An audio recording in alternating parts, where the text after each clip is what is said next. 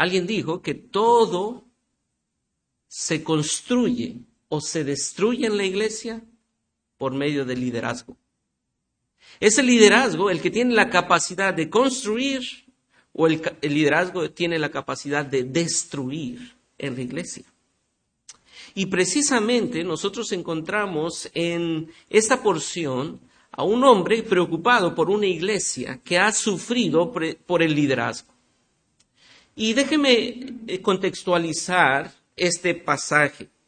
Cuando nosotros vemos en dónde está Tito, o por lo menos dónde lo ha dejado Pablo, nosotros nos damos cuenta en el versículo 5 que está en dónde? Está en Creta. hablemos un poquito de Creta, de la iglesia cretense. Nosotros en Hechos capítulo 2 recordarán ustedes una predicación del apóstol Pedro allí predicando con denuedo y desciende el Espíritu Santo. Y hay un gran avivamiento ese día donde muchos escuchan el Evangelio en su propio idioma y entienden el Evangelio, abrazan el Evangelio. Y muchos que estaban allí de paso, habían a propósito cretenses, estaban allí escuchando el Evangelio. Escuchan el Evangelio y regresan a Creta estos fueron en verdad convencidos, tomados por el poder del Espíritu Santo y les convenció de pecado, les trajo arrepentimiento y ellos creyeron en Jesucristo como el Mesías verdadero. Pero muchos de estos que regresan a Creta, algunos de ellos judíos, llegan a una cultura gentil, y cuando llegan a la cultura gentil, ellos dicen, bueno, sí, nosotros para ser salvo necesitamos creer en Jesucristo. Claro, claro, claro. Pero no solamente tenemos que creer en Jesucristo, sino que además de, que creemos en Jesucristo y poner nuestra fe y arrepentirnos de nuestros pecados, hay algo que debemos de hacer, versículo 10 del capítulo 1. Porque hay, hay aún muchos contumaces, habladores de vanidades, engañadores, mayormente los de la, mayormente los de la circuncisión. Estos decían, sí, sí, sí, sí, cree en Jesús, pero también tienes que circuncidarte. Mire también el versículo 14. No atendiendo a fábulas, ¿qué? Judaicas, ni a mandamientos de hombre que se apartan de la verdad. Es que sí necesitas creer, pero tienes que hacer algo. Y precisamente este es la carga que el apóstol Pablo tiene, y de hecho describe a estos que enseñan de esta forma, los describe con bastantes adjetivos gráficos y utiliza algunas referencias que los propios profetas cretenses habían dicho, como en el versículo 12, estos que enseñan estas prácticas judaicas son mentirosos, malas bestias, glotones, amadores de sí mismo. Hmm. Y en el capítulo 3, versículo 9, Pablo le dice a Tito, Tito, tú evita cuestiones necias, genealogías y contenciones, discusiones acerca de la ley, porque son vanas y no hay provecho. Ellos van a creer que es necesario eso, evita estar peleando y discutir por eso. No tienen un entendimiento claro. Y algunos de los que escucharon este mensaje entonces de Hechos capítulo 2, regresan allá a Creta y comienzan a inculcar esto en la vida del cristianismo. Y es triste ver que la iglesia comienza a sufrir y comienza a ver esa división entre la iglesia, porque algunos, ellos fieles al llamado del Señor, decían, no, creemos que solamente es por fe en Jesucristo. No hay nada más que yo tenga que hacer. Y algunos decían que sonaba más piadoso. ¿Sí o no suena más piadoso? déjenme hacer esta pregunta. ¿No suena más piadoso decir, no, no, no, no? Si tienes que creer, claro, tienes que creer, pero no puede ser que tú creas que eres cristiano y no te vistas de cierta forma y no vengas a la iglesia tantos días y mm, no vayas y toques puertas. Entonces, si tú realmente eres cristiano, crees en Jesucristo, pero además te vistes de cierta forma, vas a la iglesia tantos días a la semana y tocas puertas. Estoy solamente poniendo un ejemplo. Suena más piadoso el solamente cree en Jesucristo o cree en Jesucristo y también tienes que hacer esto. ¿Qué suena más piadoso? ¿Quién es más cristiano? Bueno, para mí, yo sé que ustedes no, pero yo diría, wow, este es mejor cristiano, el que hace todas estas cosas. Porque realmente nosotros estamos tan acostumbrados a vivir un evangelio de retribución. Oh, e, el mejor es el que hace más. El mejor es el que tiene un estándar más alto de santidad. Porque la santidad es vestirse bien, es eh, ir a la iglesia tantos días y es estar evangelizando. Y eso muchas veces atrapa nuestra atención. Así que Pablo, precisamente por esa razón, envía a Creta. Pero es eh, a Creta, a Tito, perdón. Y es interesante ver que una iglesia como la iglesia cretense, que fue fundada por quién? Nada más ni nada menos por el apóstol Pablo. Usted diría, ay, si el apóstol Pablo hubiera llegado a Costa Rica hubiera fundado la iglesia, seguramente tuviéramos los fundamentos necesarios para que jamás, jamás existiera una división en la iglesia bautista Manuel.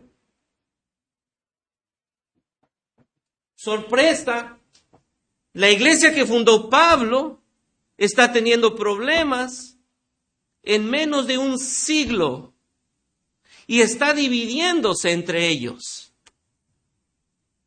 Así que el problema no es quién fundó la iglesia, el problema es, ¿recuerdan quién es el problema? El hombre. El hombre es el problema. Mi corazón egoísta, mi corazón, así como lo describe el versículo 12, mentiroso, malas bestias, glotón, ocioso, ese soy yo. Esa es la tendencia de mi corazón. Y esa iglesia que fue fundada por el apóstol Pablo también tenía esos problemas como los que tiene la iglesia del siglo XXI. ¿Y cuál es la solución que Dios da a esa iglesia que está dividiéndose?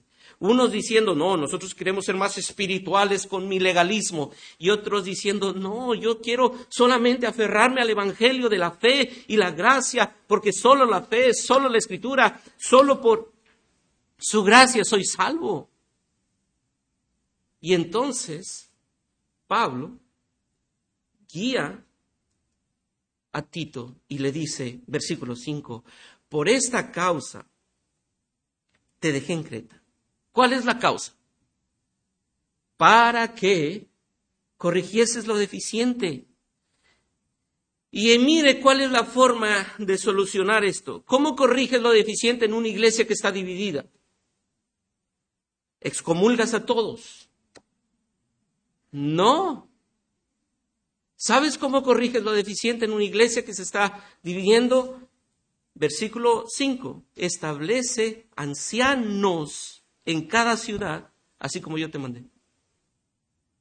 La primera solución a esta situación difícil es el establecimiento de ancianos. Y las implicaciones de las palabras del apóstol Pablo es que difícilmente tú puedes tener una iglesia organizada, bien estructurada, protegida de las influencias nefastas del corazón del ser humano y muchas influencias que llegan de afuera, si no está bien gobernada por un grupo de ancianos piadosos. Déjenme decirlo nuevamente. Difícilmente tú vas a encontrar una iglesia bien organizada, bien protegida, bien alimentada, que esté protegida de esas influencias nefastas del propio corazón humano y de las influencias externas si no está gobernada por un grupo de ancianos piadosos. Es decir, que a Dios le ha placido usar a hombres falibles para proteger a su iglesia. Y gloria a Dios, porque Dios ha levantado y ha traído dones. No son ustedes los que han traído dones a esta iglesia. Es Dios, como lo dice Pablo a los, a los hermanos de Éfeso en el capítulo 4. Dios ha establecido, el Señor ha establecido allí pastores, ancianos, maestros. Él es el que les ha dado dones para proteger a su iglesia. Pero la ausencia de líderes piadosos, hermanos, constituye una invitación abierta a los falsos maestros. Y eso es lo que estaba pasando. En el versículo 10, hay muchos allí, hay muchos, adentro de la iglesia hay muchos engañadores en la iglesia. Y por eso, Pablo, tú, por eso, Tito, tú tienes que llegar a Creta y establecer ancianos. Porque los ancianos son el muro de contención que Dios ha puesto en su iglesia para proteger a la iglesia. Y si no hay un grupo de ancianos piadoso, la influencia externa y la influencia del propio corazón humano va a corromper la iglesia.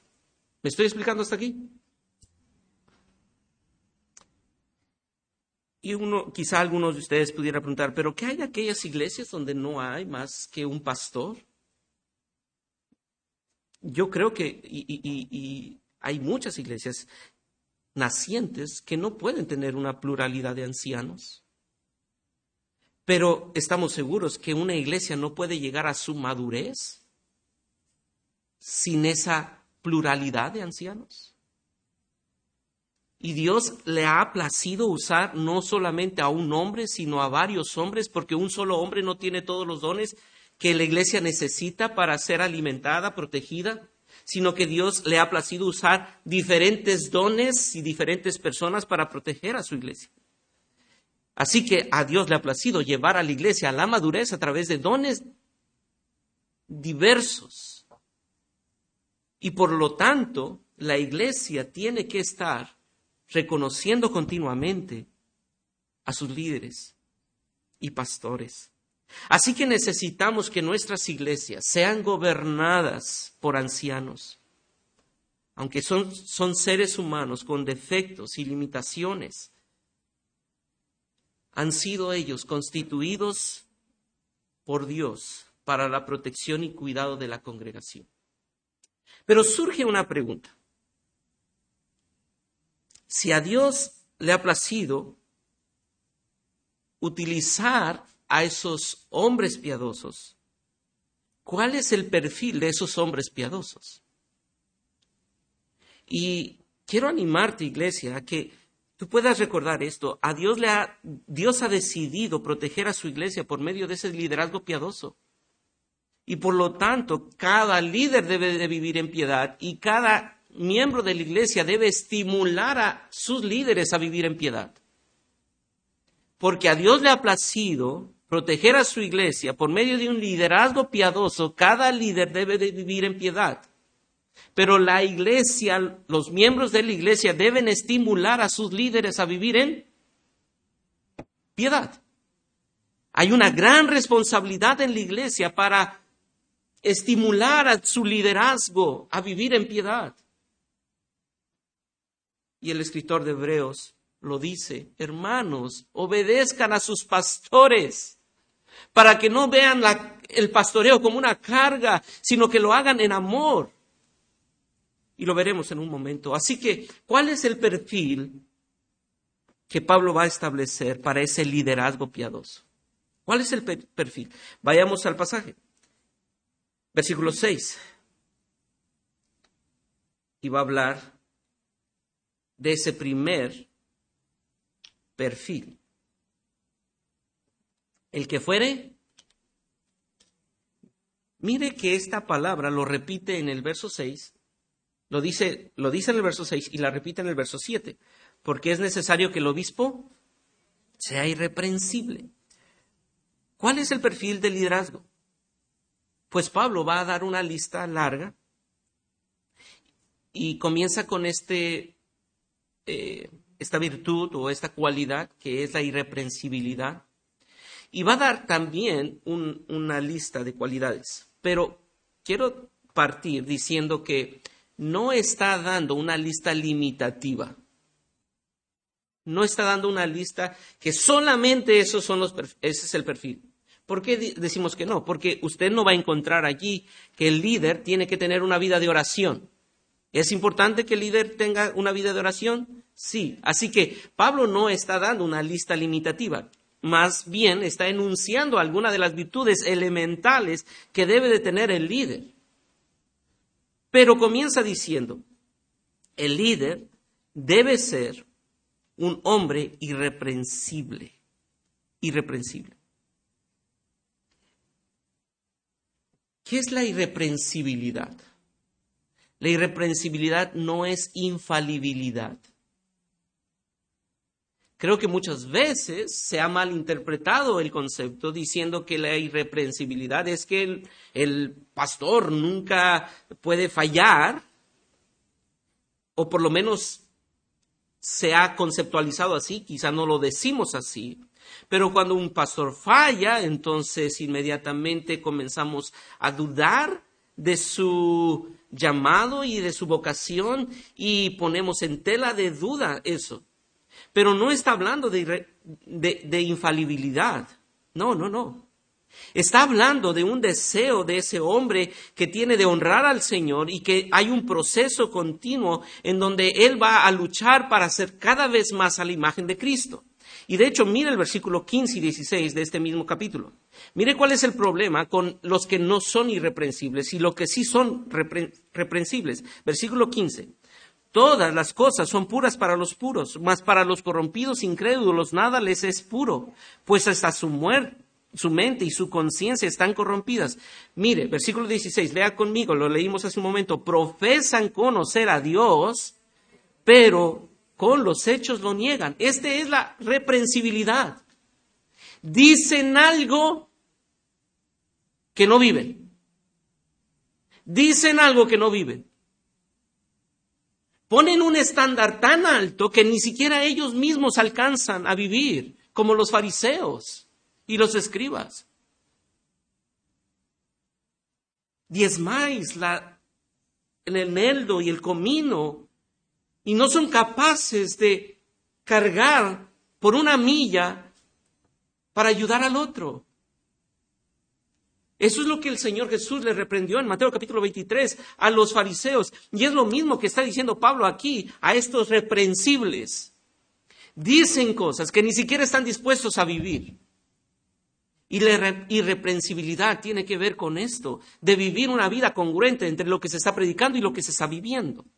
Y eso es lo que nosotros decíamos ayer del discipulado. El pastor o los pastores son los modelos del discipulado que dicen, ¿sabes qué?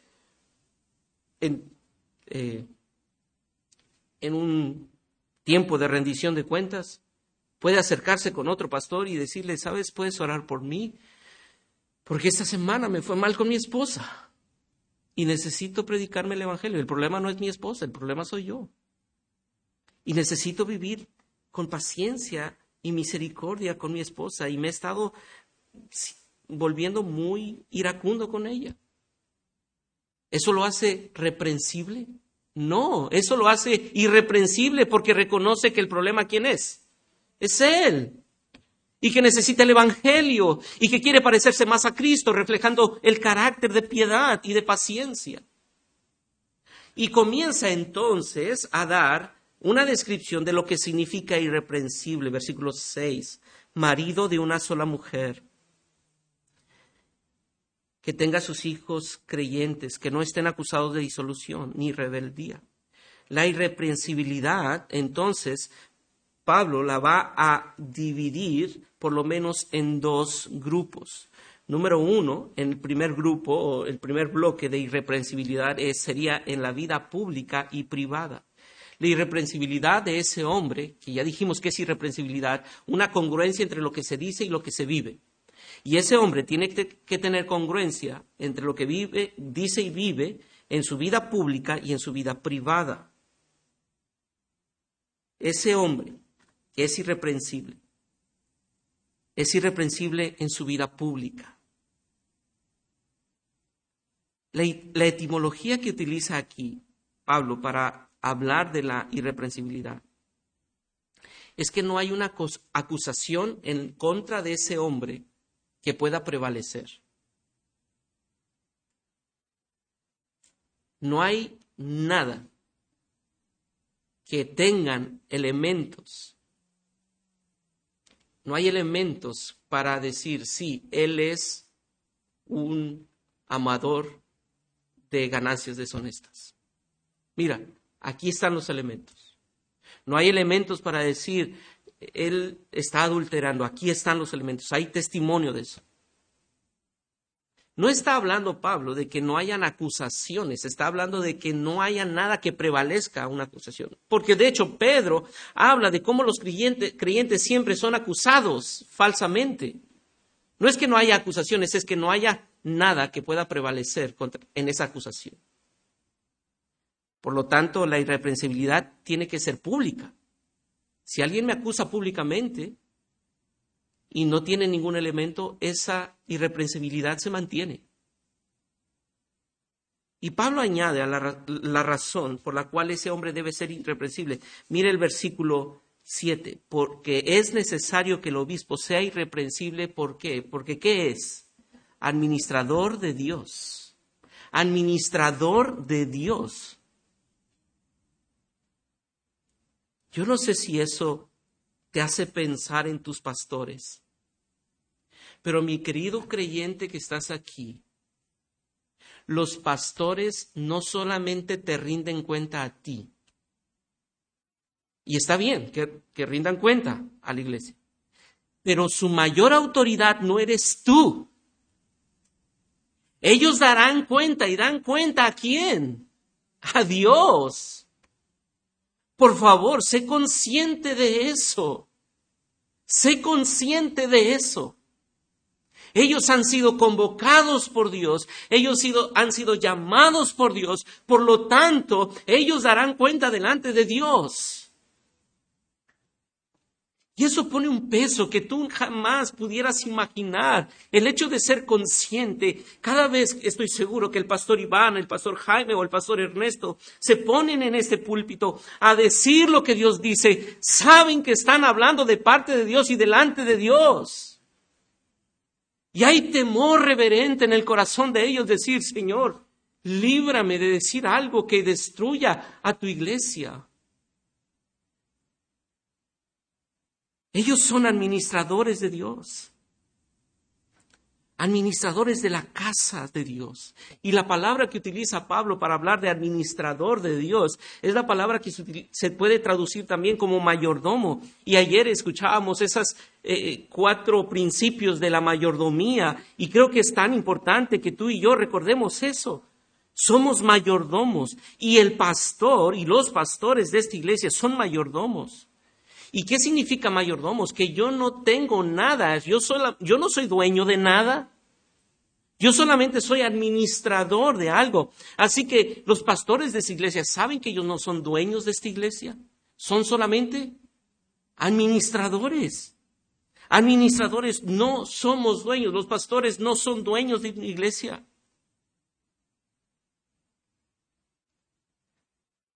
Sino simplemente siervos de la iglesia. Hermanos,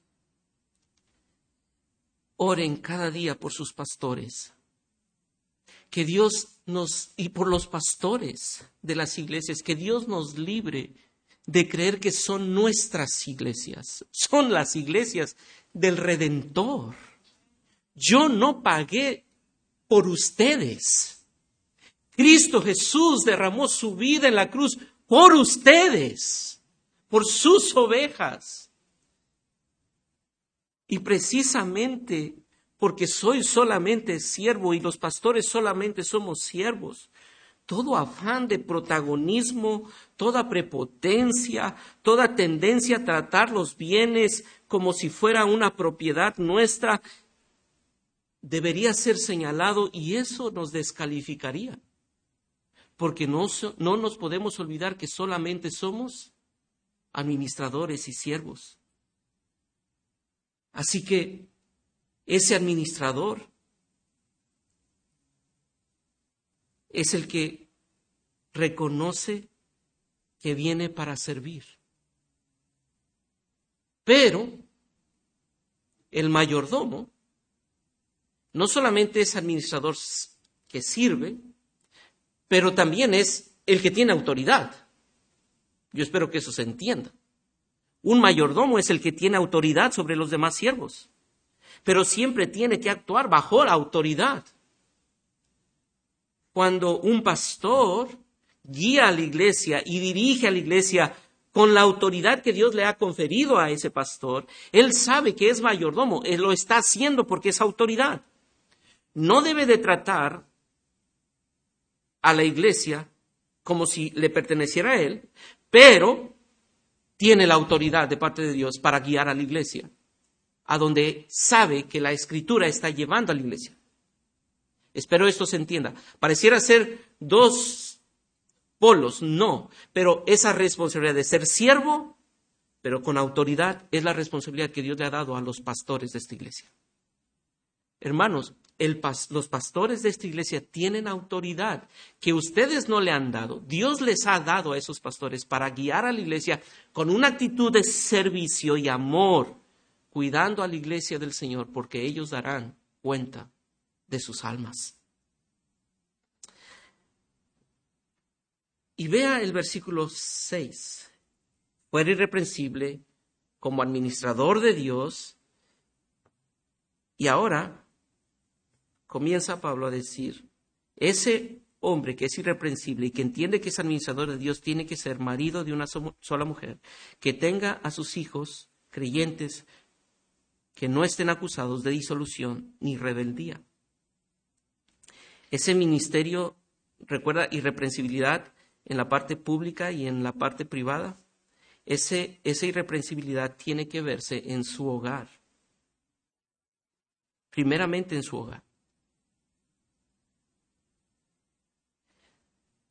¿Cuál era el problema de los que eran reprensibles? Versículo 16. Decían y no vivían. ¿Sabe quién nos conoce? ¿Quién, ¿Quién, conoce más que usted al pastor Iván, al pastor Jaime y al pastor Ernesto? ¿Sabe quién? Sus esposas. Sus esposas. Ellas saben Oye, pues estuvo muy bien tu estructura homilética. Dijiste muchas verdades. ¿Y aquí en casa cuándo? Yo sé que eso no les han dicho, pero estoy... Sí. El pastor tiene que ser irreprensible en su hogar. Porque el ministerio del pastor no comienza con la iglesia. El ministerio del pastor comienza en su hogar. Y mi querida iglesia, por favor, presta atención a eso. Los pastores no te sirven únicamente a ti. Y esto es algo que he aprendido y, me ha costado aplicar. Pero yo no voy a ser descalificado por no hacer todas las visitas que yo quisiera hacer. Escuchen bien esto. Yo no voy a ser descalificado por no estar visitando todos los días a todos los hermanos que yo quisiera visitar. Pero sí puedo ser descalificado por no atender a mi esposa todos los días que debo de atenderla. ¿Es claro eso? Yo esperaba un amén así injundioso. Hermanos, el pastor tiene que ser irreprensible en el cuidado de su esposa, en la atención a su esposa. No, no tiene que ser irreprensible visitando casa por casa desde las 8 de la mañana hasta las 6 de la tarde. No, no, no, eso no lo hace irreprensible. Tiene que ser un hombre que empieza por su hogar. Porque todo lo que se haga por la iglesia no puede expiar el abandono del hogar. Es decir, yo no puedo llegar a la casa diciendo, ay, hijito, mira, tiene mucho que no salimos y pues tú sabrás, ¿verdad? Este, tengo muchas cosas en la iglesia. Eso no es justificación para no atender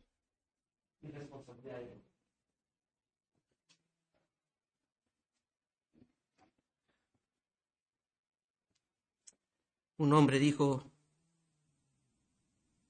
el, pas, el pastor irreprensible es el que sabe gobernar su familia con la misma mano suave y tierna que lo hace en su iglesia.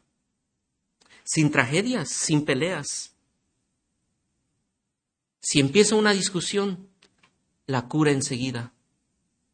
En su casa se respira felicidad. Y no hay nadie que entre que no salga mejor de lo que entró. Esa es la casa del pastor. Hermano, la verdad, yo no soy el mejor ejemplo de esto pero quiero caminar hacia eso. Y lucho. Pero sé que el verdadero campo de entrenamiento para el anciano y pastor no está en la, en la congregación, está en mi casa. Donde yo saco mi, mi carácter real, no es aquí, bueno, si no es aquí y no es en Genesaret. No, no, no. Aquí todo, hermana, qué bueno verle. Oye, hermana, que hablas bastante. Pero allá en casa yo llego y, y está mi hermana. Mi hermana. Y ahí no puedo llegar como, no quiero llegar diciendo, ay, amor, ya llegué. ¿Quieres hablar conmigo? No, ahí llego como, oh, ¿quieres hablar? Estoy bien cansado. Después hablamos. El entrenamiento de mi carácter no está en la iglesia. El entrenamiento de mi carácter está en mi casa. Pero surge una pregunta, segunda parte, y tenga hijos creyentes que no estén acusados de disolución ni de rebeldía. Hmm. ¿Es responsabilidad del padre, del pastor, que esos hijos sean creyentes? Mm, la gran mayoría de nosotros pudiéramos pensar, sí. Pero una pregunta, ¿quién salva a los hijos? ¿Quién salva a los hijos? Bueno, yo puedo hacer una manipulación de sus sentimientos para que ellos hagan una oración de, del pecador. Hijo, mira, si tú mañana te vas al infierno, si tú mañana te mueres, te vas al infierno. ¿No te gustaría aceptar a Jesucristo que te puede librar del infierno? ¿Recuerdan eso el día de ayer? ¿Y qué me van a decir ellos? Claro, yo no quiero irme al infierno. Y yo puedo jugar con eso para hacer, hacerme creer que ya tengo hijos salvos. Aunque ellos vivan una vida impía, rebel, eh, sin amor y pasión por el Señor, pero yo creer que son salvos. Pero me parece que por el contexto y por lo que Pablo le dice también a Timoteo en su primer carta, en el capítulo 3, que habla de cómo debe de gobernar, es que el padre tiene que ser un padre que guía a sus hijos en disciplina y amonestación del Señor, por lo que vemos también en Efesios capítulo 6. No es alguien que obliga a, sus hijos a creer en Jesucristo, sino es alguien que le guía hacia el Evangelio a través de su vida de piedad. Y esa es la irreprensibilidad. Es un hombre que guía a sus hijos en disciplina y amonestación del Señor. ¿Y qué significa eso? Porque la gran mayoría de nosotros pudiéramos pensar que la disciplina y amonestación del Señor es, es que, si los guiamos en disciplina, esa palabra, ¿qué significa para usted? Quizás significa lo mismo que para mí hace algunos años. Disciplina significa varita y, o cinto o, o cable o lo que haya, ¿no? Disciplina.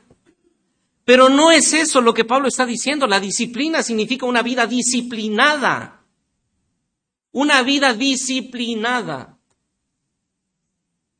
Que tiene orden mi vida. Que le puedo decir a mi hijo, ¿sabes qué? Mañana vamos a ir a jugar. Y mañana vamos a ir a jugar. Y no que mañana salga diciendo, ay, hijito, apareció un hermano que me quería hablar conmigo durante tres horas y no tenía nada que decirme, pero yo tenía que ser su, eh, su hombro de consuelo. Así que tú tienes que aguantarte y, bueno, a ver qué, día, qué otro día salimos. No, disciplina es, yo puedo ordenar mi vida de tal forma que cumpla con mis hijos y ellos vean que hay una vida disciplinada. Y ellos vean que esa disciplina no es por mí, sino es por Él en mí. Que el Señor vino a hacer algo y solamente vino a hacer algo. Él no vino a cambiar el mundo. Él vino a morir en una cruz y vino y cumplió su propósito y se fue. Yo no puedo controlar el mundo. Yo no puedo cambiar el mundo. Yo vine a cumplir un propósito. Para mí, para Luis, es ser ejemplo de mi esposa y de mis hijos y ayudar a la iglesia a madurar hacia, el cuerpo, hacia la imagen de Cristo. Y para eso tengo que estructurar mi tiempo. Y espero eso se entienda. Pero lleguemos al verso 7 porque es necesario que el obispo sea irreprensible como administrador de Dios y mire ahora la vida privada. ¿Recuerdan irreprensibilidad en la vida pública, pero también en su vida privada? Y en el versículo 7 y 8 nos va a dar algunas eh, eh, actividades negativas que tienen que debe de cuidar el anciano? No soberbio, no iracundo, no dado al vino, no pendenciero, no codicioso de ganancias. El versículo 7 entonces recoge las características morales negativas que no deben de manifestarse nunca en un anciano. Y estas son cinco específicamente la soberbia, la ira, la desmesurada ira, la falta de moderación en la bebida, en la tendencia a buscar peleas y motivaciones materialistas. Y Tito debe observar esas cualidades en aquellos que él iba a nombrar y establecer. Así que esos candidatos no deben de ser controlados por eso. Y déjenme llegar al verso 8 para poder hacer una comparación. Está diciendo, no pueden ser eso. No iracundo, no soberbio, no dado al vino, no pendenciero, no codicioso de ganancias deshonestas. No pueden ser eso. Pero mire el verso 8. Si no, hace una comparación. ¿Notan ese sino? ¿Qué es lo que está intentando hacer? Esto no, esto sí. Hospedador, amante de lo bueno, sobrio, justo, santo, dueño de sí mismo. Versículo 7, lo que no debe ser. Versículo 8, lo que sí debe ser. Pero aquí entre nos, mi tendencia natural es ser y hacer lo del versículo no, no el 8, el 7. Ese es lo que yo soy. Y la escritura dice, Tito, ve a Creta, busca hombres irreprensibles como administradores de Dios, que vivan una vida pública y privada irreprensible. ¿Y cómo sé esto? Mira, no deben de ser esto. Y deben de ser esto. Y comienza la lista de no deben ser esto, y estoy seguro que Tito dice,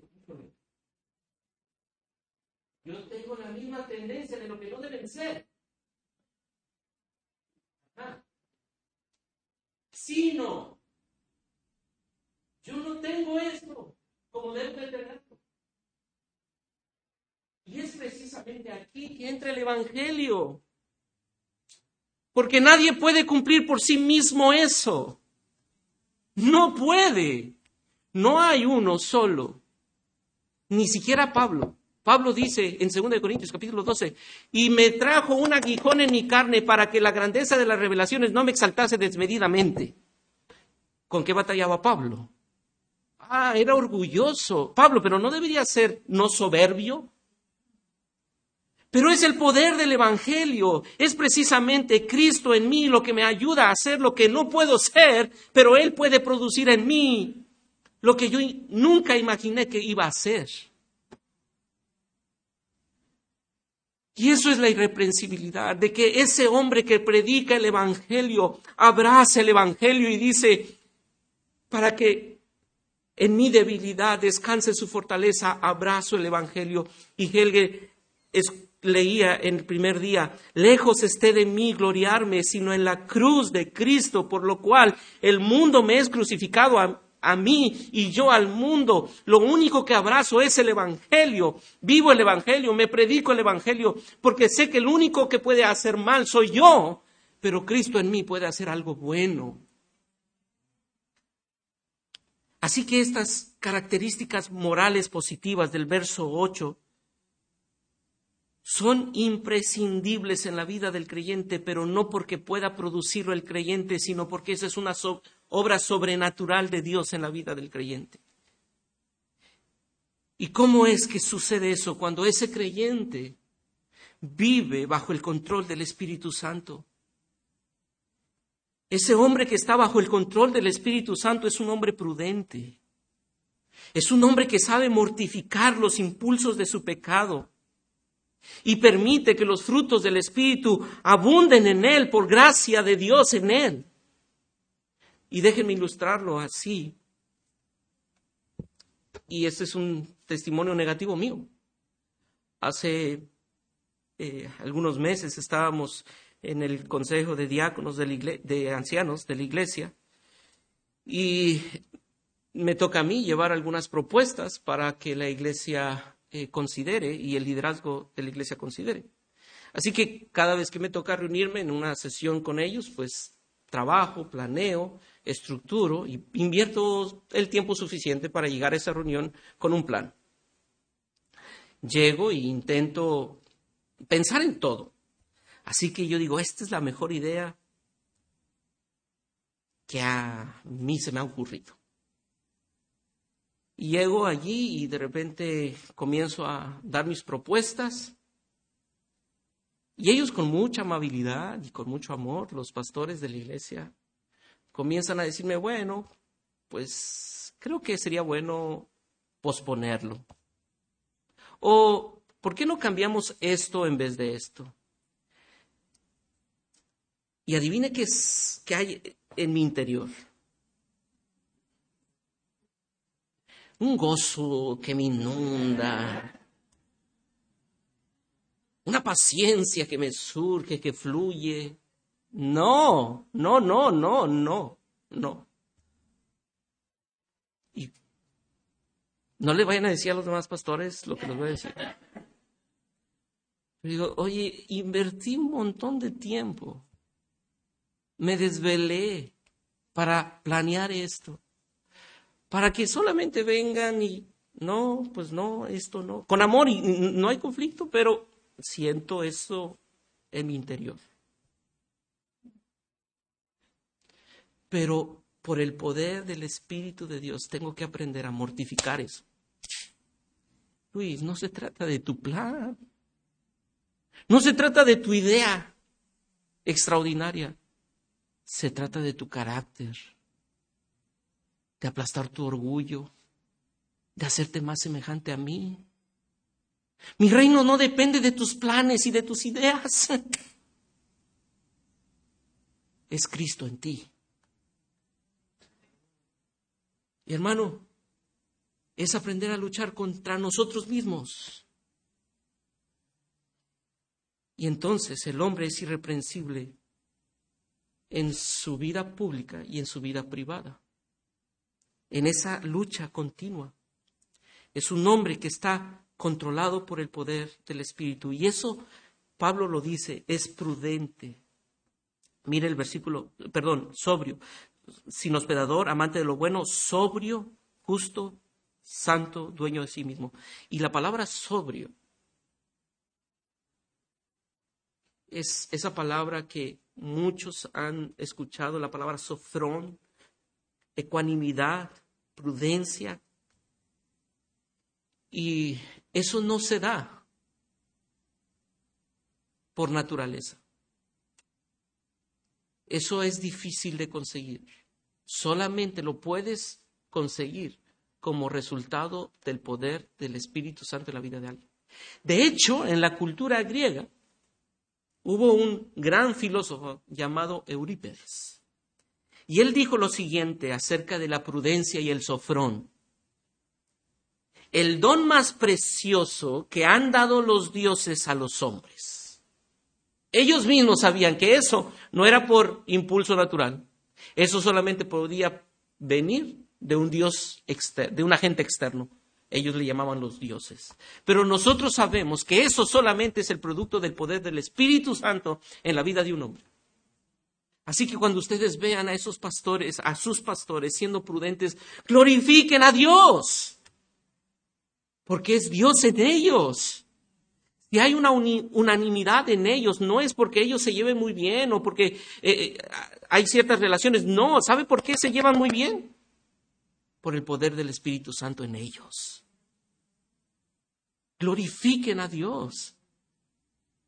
Pero ellos también tienen que ser irreprensibles en su trato con la palabra. Versículo 9, retenedor de la palabra fiel tal como ha sido enseñada, para que también puedan exhortar con sana enseñanza y convencer a los que contradicen. Y quiero animar a que ustedes estimulen a sus pastores, que les den tiempo a sus pastores para cumplir este perfil. Porque mire, ¿cuál es la primera característica? Y comienza allí el verso 9 diciendo, retenedor. Es un verbo. El anciano tiene que ser retenedor, retenerla, es decir, aferrarse a ella, abrazarla. Es su vida, porque recuerdan qué es lo que tenían el problema en el versículo 16. Decían algo, sabían algo, pero no lo vivían. Y lo que Pablo está diciendo es que el anciano tiene que ser retenedor, no solamente lo tiene en su cabeza, sino la retiene, la abraza, la guarda, la vive si hay un pastor que no manifiesta un profundo amor por la palabra y fidelidad a ella, debe estar descalificado. Está descalificado. Pero mi querida iglesia, ¿están dándole el tiempo necesario a sus pastores para que sean retenedores de la palabra?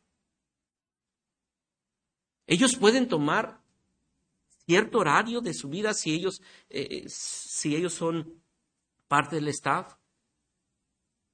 ¿Tienen el tiempo para retener la palabra, para estudiar la palabra, para meditar en la palabra? Quiero animarte, iglesia, que estimules a tu pastor, a tus pastores, a ser retenedores. No solamente que conozcan ciertas verdades, sino que se embriaguen con la palabra que se, se, extasíen con la palabra, que se emocionen con la palabra y que cada vez que escuchen ustedes aquí un sermón digan, ¡Wow! Sigue estudiando, pastor. Sigue predicándonos, pastor, porque lo que mi alma necesita es que la palabra de Dios sea predicada a mi alma. No solamente es retenedor de la palabra, sino que, mire, enseña y exhorta, exhorta con sana enseñanza. Exhorta y enseña. El pastor tiene que exhortar y enseñar. La implicación de esto es que hay una moneda de dos caras la palabra tiene que ser enseñada, pero también la palabra es el instrumento para exhortar a otros. Yo no tengo nada, absolutamente nada para decirle a alguna persona si no es a través de la palabra. Mi enseñanza fluye de la palabra. La enseñanza de los pastores de esta iglesia debe de fluir de la palabra. Fluye de la palabra. No es mi recomendación lo que la iglesia necesita, es la enseñanza y la exhortación de la palabra. Hace algunas semanas estábamos platicando con una pareja que estaba en un problema y la esposa le estaba le costaba someterse a la decisión de su esposo. Y después de mostrar a la luz de la palabra qué es lo que eh, era sabio y piadoso para ella, el consejo fue sométete a tu esposo. Quizá la decisión para nosotros, la decisión no era la mejor decisión que el esposo iba a tomar y no estaba en riesgo su salud, no estaba en riesgo eh, algo en ellos, pero no era lo más prudente. Y mi corazón decía, ah, pues no te sometas. Pero la palabra dice, sométete. Y tenía que darle el consejo no de Luis, sino de quién? De la palabra, hermana, sométete. Eso es lo que Dios te manda. Enseña y exhorta. Y en tercer lugar, convence y corrige. Noten, convence a los que contradicen. El último requisito para los pastores es que sepan convencer y corregir. No con argumentación filosófica, sino con la palabra. El pastor debe trazar bien la palabra, como veíamos ayer, trazar bien la palabra del Señor. Y tiene que aprender a convencer a alguien. Y hermanos, estamos viviendo en un siglo donde los pastores tienen que convencer por medio de la palabra y usados por el Espíritu Santo.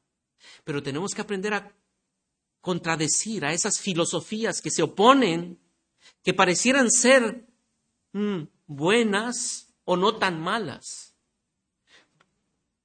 Hoy, en un mundo pragmático, humanista, relativista, donde es tan fácil encontrar el deísmo. Todos creen en un Dios, pero no es el Dios de la Escritura. Allí a ellos tienes que convencerles con la Escritura que, quién es el verdadero Dios. Y los pastores deben de prepararse para eso, debemos prepararnos para eso.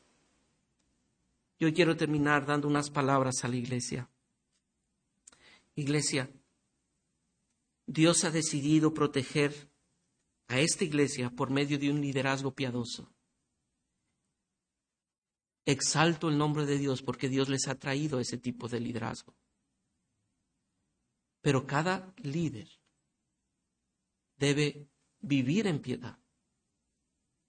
Pero también cada miembro de la iglesia debe estimular para que estos requisitos no sean algo del pasado, sean algo del presente y se cultive porque estoy seguro que Dios va a levantar de esta iglesia no solamente a tres pastores, sino a más pastores que vayan y, vayan y planten iglesias en otros lugares para gloria de Dios, para la expansión del reino de Dios.